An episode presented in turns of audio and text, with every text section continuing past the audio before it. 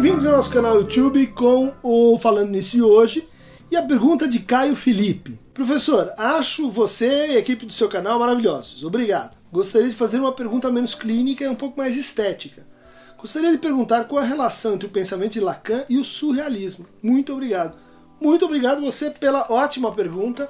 De fato, as relações entre Lacan e o surrealismo ainda não foram suficientemente exploradas, particularmente as relações entre essa influência que seria uma influência assim de origem no jovem Lacan e a reaparição de termos surrealistas no último Lacan, Lacan dos nós, que não é à toa, em vários momentos ele ele faz pequenos comentários sobre a influência de Aragon ou de Tristan Tzara Uh, na, na, na, na, obra dele. E de fato tem algo assim é, importante na passagem do Lacan psiquiatra para o Lacan psicanalista, que é o surrealismo. Não é um acidente que, como anexo da sua tese, né, da psicose paranoica e suas relações com a personalidade, de 1932, o Lacan tenha é, agregado os primeiros escritos dele sobre a paranoia. Um deles é O Problema do Estilo e a Concepção Psiquiátrica das Formas Paranoicas da Experiência.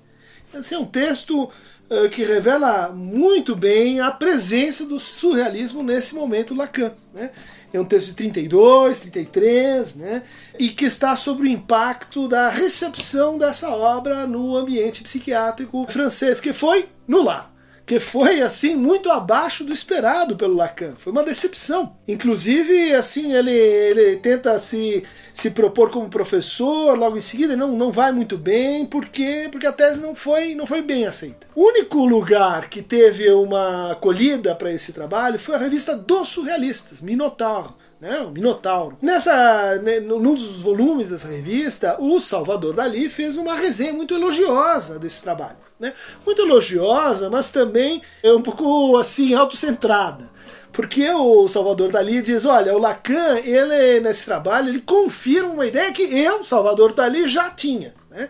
E qual que é essa ideia? É a ideia de que é, o parano, a paranoia é uma forma de conhecimento. É, como o Dali dizia, eu, a diferença entre eu e um paranoico é que eu sei que eu sou um paranoico. E a minha paranoia, ela assume uma dimensão assim, de método, né? de programa de investigação. É uma, uma investigação, portanto, que coloca o mundo como assim uma projeção do meu olhar, o mundo como algo que está orientado para minha posição. E isso teria então feito uma confluência com o trabalho do Lacan de estudar a noção de personalidade, de propor uma noção crítica de personalidade, como ele diz aqui nessa obra, baseada no que? Numa, num desenvolvimento biográfico sem atos, numa capacidade de síntese de representação e numa tensão entre as estruturas ideais, né, simbólicas, sociais de reconhecimento e o real, e o real que não se se acomoda, não se junta com essas estruturas. Né? Então, essa renovação, essa nova fórmula para a personalidade, o Dali olha e diz: é o que eu estava pensando. Mas isso não, não, termina aí, porque então Lacan começa a circular entre o grupo surrealista, toma contato com uh, Breton, que era também psiquiatra, André Breton. Né? Para alguns, a palavra surrealismo teria sido dita por uma paciente do Breton, num, num momento assim de delírio. E o, o, o com Jacques Prévert, Paul Éluard, um, uh, um poeta que o Lacan admirava muito, Apollinaire, um crítico teórico que, que definiu usou pela primeira vez a palavra surrealismo como programa estético. Bom, o Lacan reverteu a fórmula do Salvador Dali. Ele disse assim: ah, não é só que o paranoico ele tem uma, uma propensão de conhecimento, o, o conhecimento que ele produz alcança um fragmento de verdade. É que todo conhecimento é ele mesmo em estrutura paranoica. Essa são uma das ideias primeiras do Lacan, né, que vai é, informar o conceito de eu e dizer então o eu tem uma estrutura paranoica. O eu tem uma estrutura projetiva, o eu tem uma estrutura de sintoma, o eu tem uma estrutura de duplicação. Essa ideia é onde a gente encontra nos surrealistas. No programa surrealista de que o acesso à realidade ele está comprometido por estruturas de mediação que me impedem de me apropriar da, da, da, verdade que está em jogo no, na realidade. Por isso eu preciso, para alcançar a verdade sobre a realidade, duplicar a realidade. Então, você pega os quadros do, do Dali, eles trabalham no registro assim figurativo, mas deformado né? mas duplicando a realidade naquilo que poderia ser um sonho, um transe, uma alteração de consciência, porque nessa alteração, nessa duplicação, vai aparecer um intervalo. E esse intervalo, nesse momento de fratura da realidade, nessa surrealidade, aparece então a possibilidade de alcançar uma transformação, de introduzir uma nova forma de vida. Esse é um terceiro ponto de afluência entre psicanálise e surrealismo. O surrealismo é uma vanguarda, é uma vanguarda que não inclui apenas a produção de obras estéticas como, sei lá, O Cão Andaluz, A Idade do Ouro, do cinema de Buñuel, uh, ou então na literatura, ou então na poesia, ou então na pintura. O surrealismo é uma disciplina, é uma forma de vida, é uma forma de estar no mundo, é uma ética. Lacan vai olhar para isso e dizer, puxa, mas a psicanálise é algo parecido com isso também.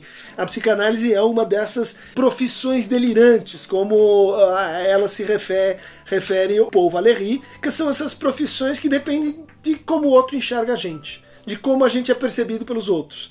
Ou seja, isso é o que? Uma estrutura paranoica, né? Uma estrutura paranoica que envolve um fazer determinado completamente por isso. Então, essa intuição do Lacan de, da psicanálise como ética talvez tenha uma relação próxima com o surrealismo. A outra relação importante eh, vem de um ramo, vamos dizer assim, de uma, de uma inflexão antropológica do surrealismo que a gente vai encontrar no Georges Bataille que esse que teria, com o seu trabalho sobre o erotismo, pensado pela primeira vez a ideia de, do, do, do social a partir daquilo que está como dejeto do social, está não incluído no social.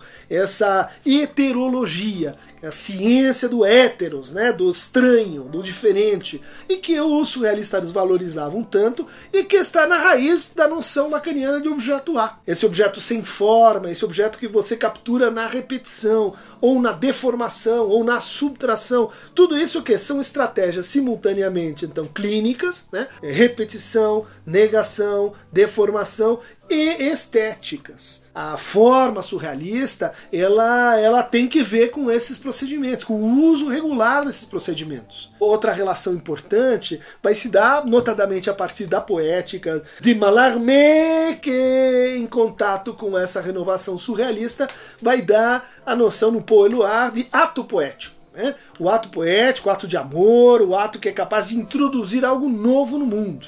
Essa ideia, então, que o Duchamp mais adiante vai, vai desenvolver, que está na origem do ready-made, que está na origem da instalação, do acontecimento, da obra de arte como acontecimento. Bom, isso tudo que vai voltar nas vanguardas aí dos anos 60, retomando o problema do real legado nos anos 30. Se você tem interesse sobre esse, sobre esse retorno, leia um trabalho inspirado no Lacan, do Hall Foster, chamado Retorno do Real, onde ele vai dizer justamente isso. O real foi um problema que nos anos 30, volta nos anos 60. O que, que teria em comum esses dois? A pensar a obra de arte como um ato. Né?